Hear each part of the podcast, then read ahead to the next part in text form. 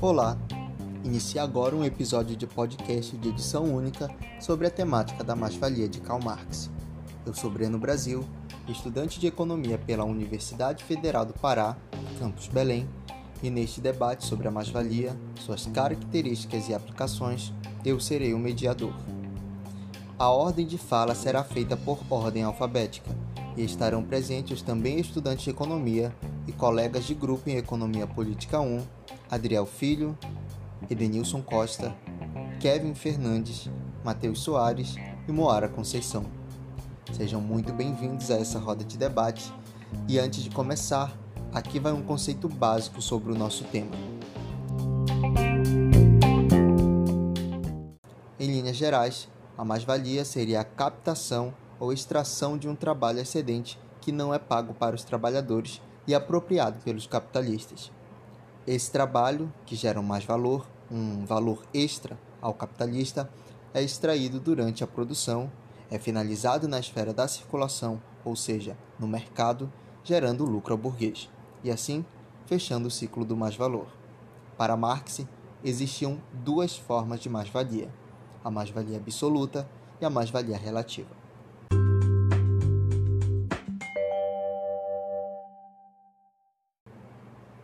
A pergunta que dará início ao debate é: qual a importância da jornada de trabalho e como ocorre de fato e de forma detalhada para Marx a extração da mais-valia? Adriel, seja muito bem-vindo e a palavra é tua a partir de agora. Muito obrigado. Então, falando de sistema capitalista, Marx nos apresenta uma fórmula, a fórmula de circulação dm', que seria uma forma de mostrar que o capitalista, em um primeiro momento, se apresenta como comprador, transformando seu dinheiro em mercadoria. Em seguida, pelo processo produtivo, transformando a mercadoria que ele tinha comprado em uma nova mercadoria agora de maior valor, para assim voltar ao mercado agora para vender essa nova mercadoria, arrecadando assim uma quantidade de dinheiro maior do que ele tinha gastado anteriormente. E a diferença desses dois valores é justamente a mais-valia. Então, uma coisa que fica clara é que a criação da mais-valia se dá mediante ao processo produtivo. É interessante lembrar que no capitalismo temos a força de trabalho também se apresentando como mercadoria. E essa força de trabalho também é um fator importante na produção e eventualmente na criação da mais-valia, que se dará mediante a exploração pelo tempo da jornada de trabalho. E esse tópico sempre foi um ponto de conflitos entre capitalistas e trabalhadores porque os capitalistas sempre têm a intenção de estender ao máximo possível a carga horária dos trabalhadores. E para ficar melhor entendido como isso contribui para a criação da mais-valia, Marx nos apresenta dois termos: trabalho necessário e trabalho excedente. Trabalho necessário seria o tempo de trabalho que o trabalhador precisa para produzir um valor equivalente ao de sua subsistência, o que seria o valor do seu salário. O trabalho excedente seria o tempo de trabalho dedicado a mais pelo empregado para a produção de produtos que serão vendidos no mercado e com isso contribuindo para a produção da mais-valia, ou seja, o lucro do capitalista. E no capitalismo esse processo se repete constantemente.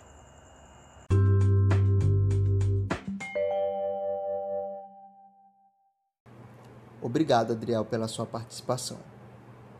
Como dito antes, Marx falava que existiam dois tipos de mais-valia, a absoluta e a relativa, onde uma é formada exclusivamente pelo excedente da jornada de trabalho em relação ao salário fixo e a outra está exclusivamente ligada ao avanço tecnológico. Com base nisso e dando continuidade ao tema, a segunda pergunta é: o que é e como se dá a mais-valia absoluta? E quais exemplos claros referente ao tema vocês podem citar para descrever melhor esse processo de extração do mais-valor? Para responder à pergunta, convido Edenilson e Kevin a se manifestarem. Boa noite e sejam bem-vindos. Gostaria de agradecer aos meus colegas pelo convite para participar desse podcast, onde iremos trabalhar a teoria de mais-valia absoluta e a relação da mesma na luta por salários iguais entre homens e mulheres.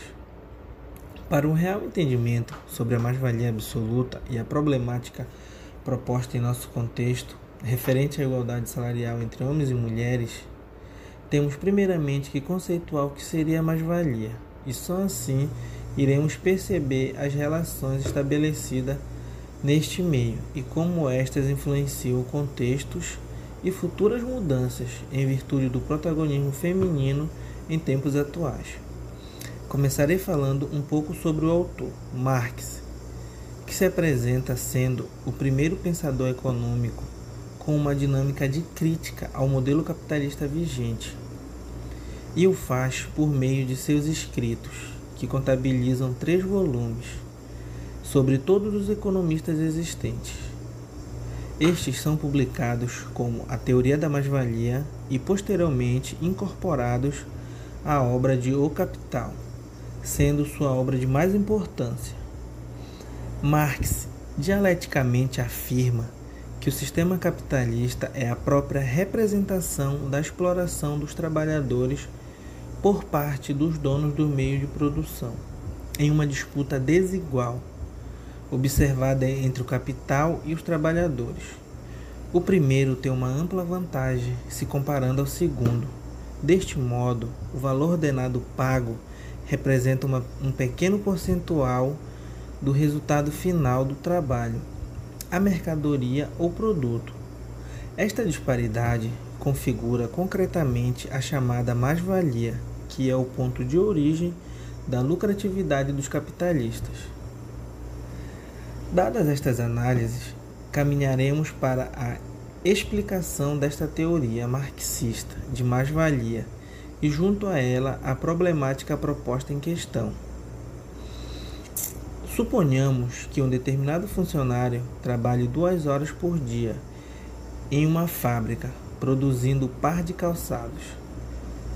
Neste período, ele produz o suficiente para pagar todo o seu trabalho. Porém, o mesmo permanece por mais tempo na fábrica e produz, em relação aos calçados, mais de um par, recebendo o equivalente à confecção de apenas um. Levando em conta a jornada de trabalho de 8 horas, seriam produzidos quatro pares de calçados, com o custo de cada um sendo o mesmo, assim como o salário deste próprio trabalhador. Com isso, se conclui que o mesmo trabalha seis horas de graça, reduzindo o custo do produto e aumentando assim o lucro do, patrão. Este valor a mais que é apropriado se chama mais-valia absoluta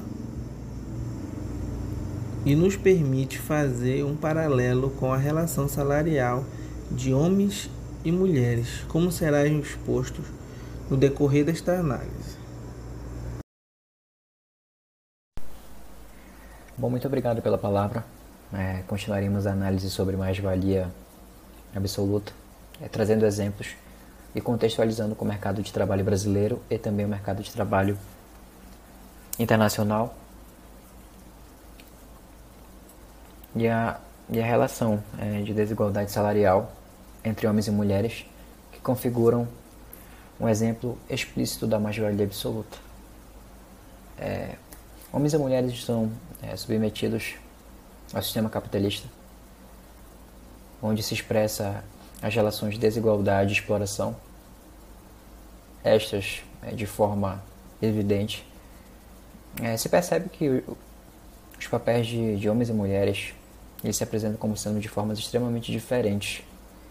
Estes fatores estão intimamente ligados a uma cultura de opressão, uma forte construção social por parte de uma sociedade que apresenta um viés extremamente machista e percebe apenas do homem o seu agente de mudança. Ao se olhar para o mercado de trabalho brasileiro, é notório que as mulheres ainda têm um longo caminho a percorrer na questão de reconhecimento é, se comparado aos homens. É, neste momento, devido à nossa pesquisa, nós separamos é, os anos de 2018, 2019 e o ano de 2020 é, a fim de demonstrar a diferença salarial que existe entre homens e mulheres. E este exemplo, é, como dito no início, é de mais-valia absoluta. O site de empregos Cato é, fez uma pesquisa com 8 mil profissionais, onde notou que, que as mulheres ganhavam menos que seus colegas é, do sexo oposto em todos os cargos, áreas de atuação e níveis de escolaridade, com a diferença salarial chegando ao que seria é, de 53% é, neste ano. Lá no ano de 2019, a máxima ela, ela não foi diferente. É, segundo diz site que nos ajudou a implementar a nossa pesquisa, os homens ganhavam em média R$ 2.495 e as mulheres R$ 1.958, tendo um rendimento de 22% menor no último trimestre de 2019. É, quando olhamos para os trabalhadores com ensino superior, esta, esta diferença ela se apresenta de forma infinitamente maior, chegando aos 38%, é, com salário médio de R$ 6.292 para os homens e R$ 3.876 para as mulheres. É, se tratando do segmento de, de diretores e gerentes é, de empresa, a diferença foi de 7% a mais comparada com o rendimento é, de 22%, sendo de 29%, é, com elas ocupando 40% desses postos e recebendo R$ 29,00 por hora trabalhada, enquanto os homens é, ganhavam R$ 40,00 em média. É, no tocante às, às regiões é, que apresentaram os maiores índices de desigualdade salariais estão as regiões Sul, Sudeste e Centro-Oeste, com os estados é, de Minas Gerais, Paraná e, e Rio Grande do Sul apresentando 28% e, consequentemente, estando na liderança. É, quando olhamos para o mercado de trabalho internacional, percebemos uma análise feita nos Estados Unidos pela Small Business Press em, em 2020. Ela consistia em que as mulheres ainda ganhavam é, bem menos que os homens nas, nas principais empresas de inovação. Entre estas companhias analisadas, se pode observar que a Visa é a que mais se aproxima de uma, entre aspas, igualdade salarial. É, porém, há uma diferença de 3 mil dólares, dólares entre homens e mulheres no salário atual. Os três últimos anos usados é, nesta pesquisa, eles evidenciam o que ocorre há muito tempo em relação às mulheres. Eles demonstram o tanto que, que elas precisam e devem ser protagonistas em seus cenários. Estas, estas diferenças salariais é, que desfavorecem as mulheres, elas representam uma forma de mais-valia absoluta e ficam evidentes quando analisamos estes dados. O protagonismo feminino ele advém de uma luta em prol de igualdade de salários e também de melhores condições de vida é visto que a estrutura capitalista se denota como sendo uma estrutura que explora estas mulheres e que, e que obtém seu lucro desta própria exploração. O real protagonismo feminino está na luta das mulheres pela sua causa dia após dia.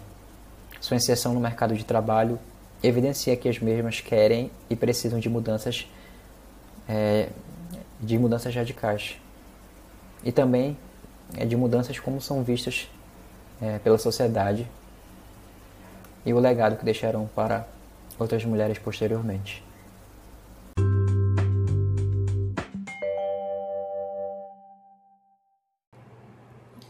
Eu achei muito interessante uh, o Kevin ter colocado em pauta a diferença salarial entre homens e mulheres como um dos pontos centrais de como definir a mais-valia relativa. Uh, outro ponto que eu acharia interessante uh, comentar, que eu acho interessante comentar, é a questão de como se deu a luta em torno da definição das horas da jornada de trabalho aqui no Brasil. É, não só no Brasil como no mundo, porque a, a definição, é, essa luta em torno da definição da jornada de trabalho, ela se dá.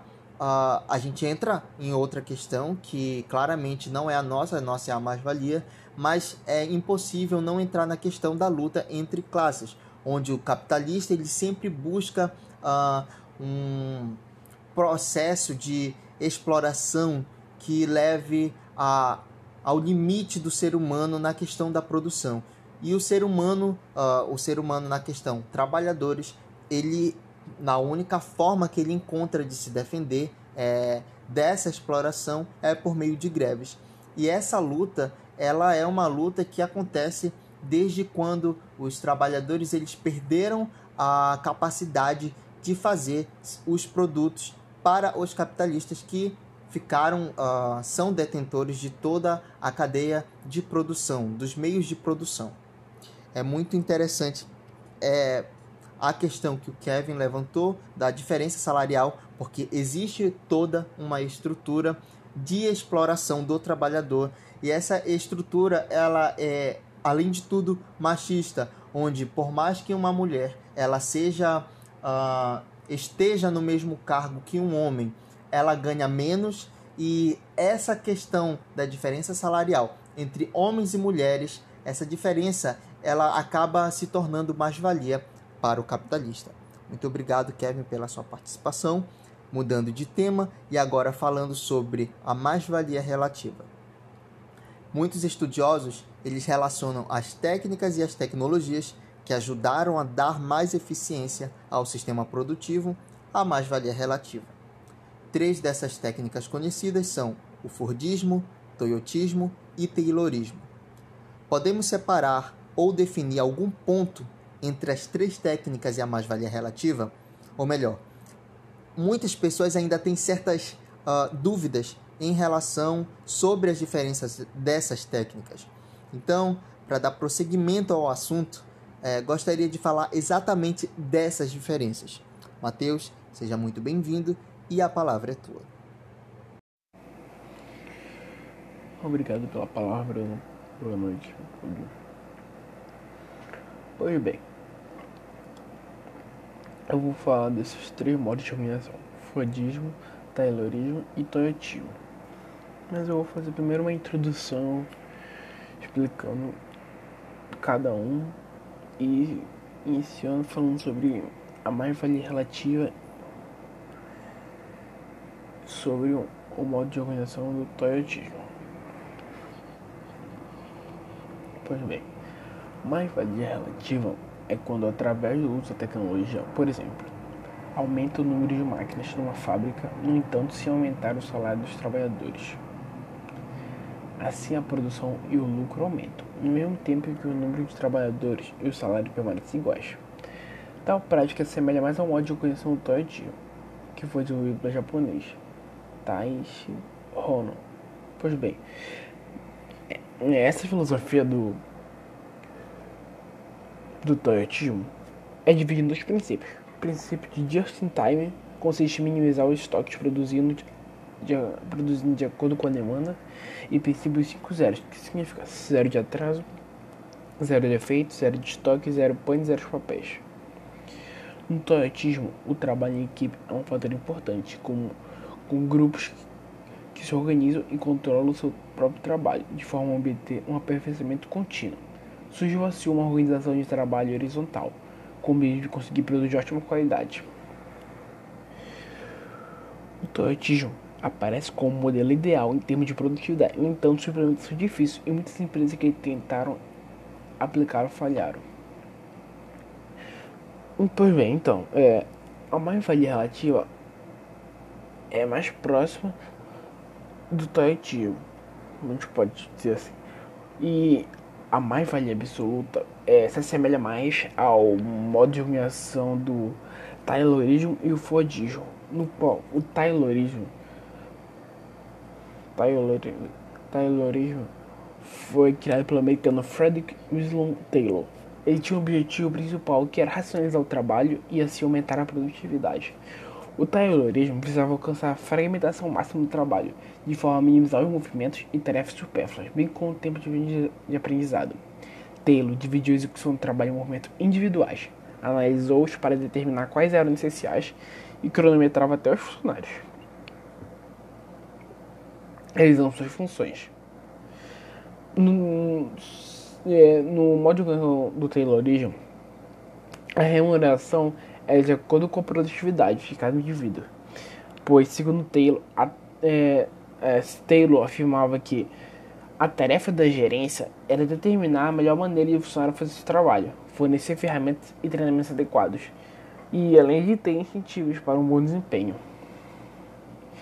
Ah, as consequências desse, modo de, desse modelo de organização é que eles tiveram um aumento de produtividade, dos lucros e do salário. E, entretanto, infelizmente, é, a frustração dos operários cresceu, porque ele, o funcionário ficava apenas restrito a uma função. Podemos dividir o Taylorismo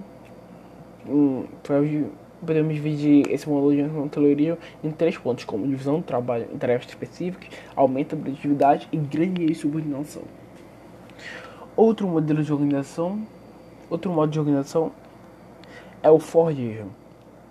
Ele foi desenvolvido Henry Ford e esse modelo ele manteve o mecanismo de produção de produção e organização da gerência utilizando o sistema anterior. Porém, foi adicionado a esteira rolante, estabelecendo um ritmo de trabalho mais dinâmico. É, a filosofia de migração se baseava na produção industrial em massa e visava alcançar maior produtividade através da padronização da fabricação. Esse objetivo era alcançado através da divisão de trabalho em tarefas menores, onde cada funcionário é responsável por uma etapa do produto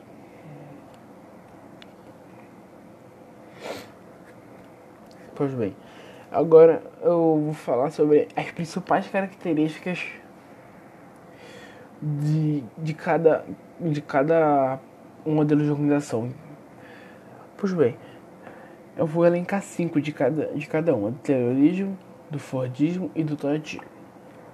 Taylorismo aumenta a produtividade, os salários e lucros, divisão do trabalho em tarefas menores, funcionário ganhava de acordo com o que produzia grande nível de subordinação e o trabalho era cronometrado. Fordismo, produção em grande escala, padronização da fabricação, uso de linhas de montagem, ritmo de trabalho mais dinâmico, divisão de trabalho em pequenas tarefas. Toyotismo, zero atraso, zero panes, zero defeitos, zero papéis e zero estoques. Pois bem, agora eu vou explicar as diferenças é, entre esses modelos de organização é, primeiramente entre o Fordismo e o Toyotismo. Pois bem, a maior diferença entre eles é que no Fordismo, o que influencia a produção do operário não era a bonificação pelo alto rendimento ou a repreensão pelo baixo rendimento. O que move seu esforço é o ritmo da máquina. Diferentemente do Toyotismo, enquanto havia um longo treinamento no trabalho, no Fordismo havia um pouco ou nenhum. O Taylorismo adotava um nível mínimo de produtividade e o Fordismo focava na linha de montagem.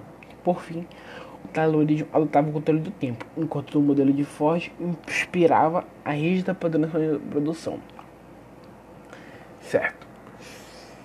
Então, enquanto nesses dois modelos, enquanto no Fordismo e no Taylorismo produziam massa e produtos iguais, fazendo com que os estoques ficassem cheios, no Toyotismo já não era assim, eles produziam pequenos lotes de produtos escolhidos pela demanda, e isso reduzia os prejuízos e não sobrecarregava os estoques.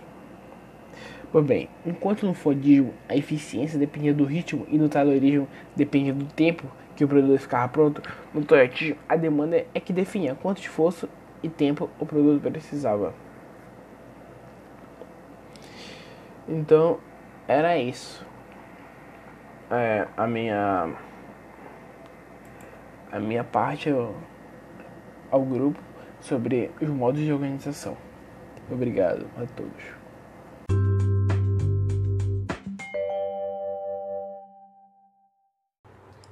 Acho que para os nossos ouvintes ficou um pouco mais claro o que são e como surgiram essas técnicas. Porém, precisamos deixar cada vez mais esmiuçado para que esse assunto seja compreendido de melhor forma pelos nossos ouvintes. Sendo assim, como essas técnicas são aplicadas de fato no mundo real, no mundo atual, e qual a relação delas com a mais-valia relativa? Para responder a questão, Moara, seja muito bem-vinda. Olá, me chamo Moara.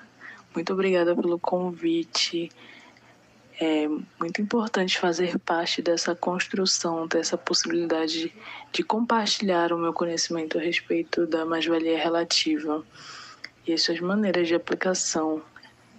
Bom, iniciando então, é, eu separei teorias da, de produção, são o Fordismo, Toyotismo e Taylorismo, como uma forma de aplicação da mais-valia relativa.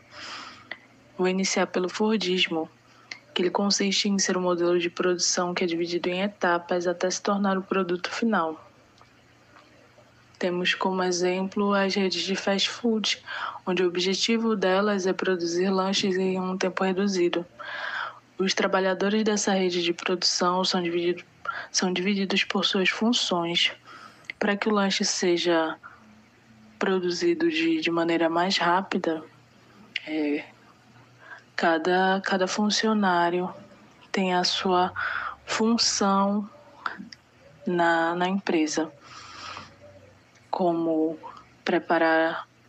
Um é, é responsável, exemplificando, né? Um é responsável pela produção, pelo corte do pão, outro fica responsável pela chapa, o outro pelas saladas, molho, o milkshake, a bebida no geral, e assim desta forma é dividido. Sendo que ele vem com uma ideia de, de padronização, né? O modelo Fordista. É um modelo de, de produção padronizada em massa na forma de aplicação Fordista, independente da produção ser mais ou menos intensa, o salário do trabalhador daquela empresa permanecendo o mesmo. Já no Toyotismo, ele se baseia na não acumulação de produção. E desta forma, eu também irei utilizar o modelo de fast food, onde ele não é um produto que fica, que tem como guardar e manter ele por um longo período aguardando ser consumido. Ele é produzido em, em grande escala e ele é produzido presencialmente no, no cotidiano das empresas para um consumo mais imediato. Esse fluxo de, de produção depende da demanda, na verdade, ele está diretamente ligado à, à demanda. Bom, e por último, o Taylorismo que ele se baseia na supervisão das atividades e salário definido conforme a produtividade de cada trabalhador. Ou seja, cada, cada quantidade de produção tem um preço definido. Nesse exemplo, eu vou utilizar um filme nacional que tem como nome Estou Me Guardando para Quando o Carnaval Chegar. Ele foi produzido pelo cineasta Marcelo Gomes na cidade de Turitama é, esta cidade ela se tornou um ponto capitalista de grande produção do jeans nacional, produção que ocorre em fábricas caseiras. E o sistema de produção do jeans em Turitama é dividido por etapas para as confecções de peça, desde a modelagem até a aplicação de, bol de bolsos. Eles são divididos em, em valores. Então, aquela, aqueles proletariados que trabalham nas funções eles recebem conforme a quantidade que eles produzem ao dia. Por exemplo, é, suponhamos que um bolso custe 20 centavos. A aplicação de um bolso em uma peça jeans custe 20 centavos. A pessoa vai receber conforme quantos bolsos ela produziu naquele dia. Esse será o valor do seu trabalho. E assim eu, eu eu encerro a, a minha participação falando sobre a mais-valia relativa, as formas de aplicação dela. Espero ter ajudado. Obrigada.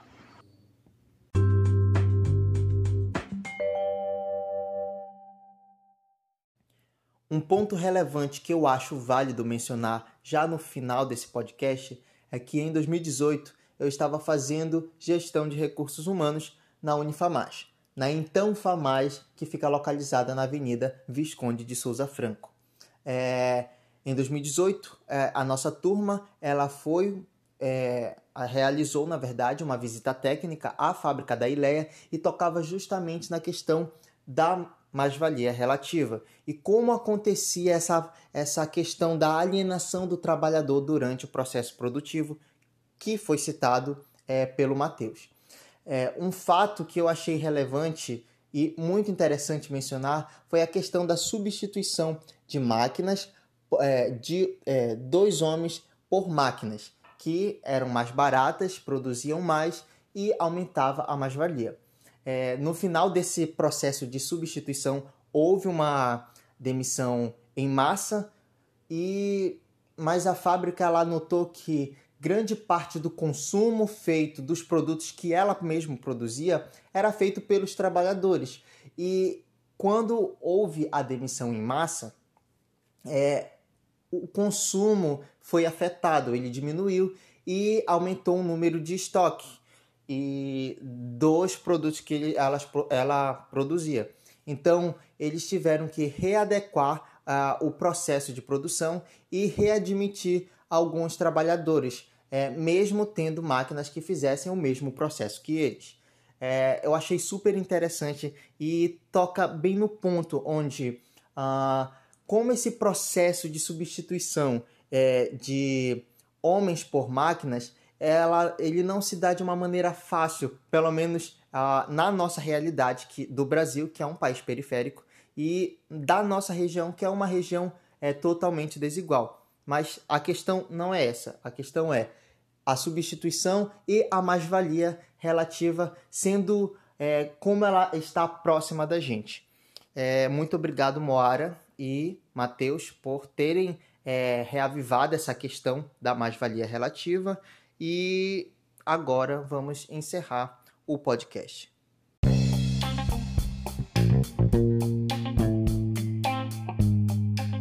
Está encerrando aqui o podcast de edição única sobre mais-valia de Karl Marx. Muito obrigado a todos os ouvintes que ficaram aqui até o final. Uma boa noite, boa tarde ou bom dia a todos.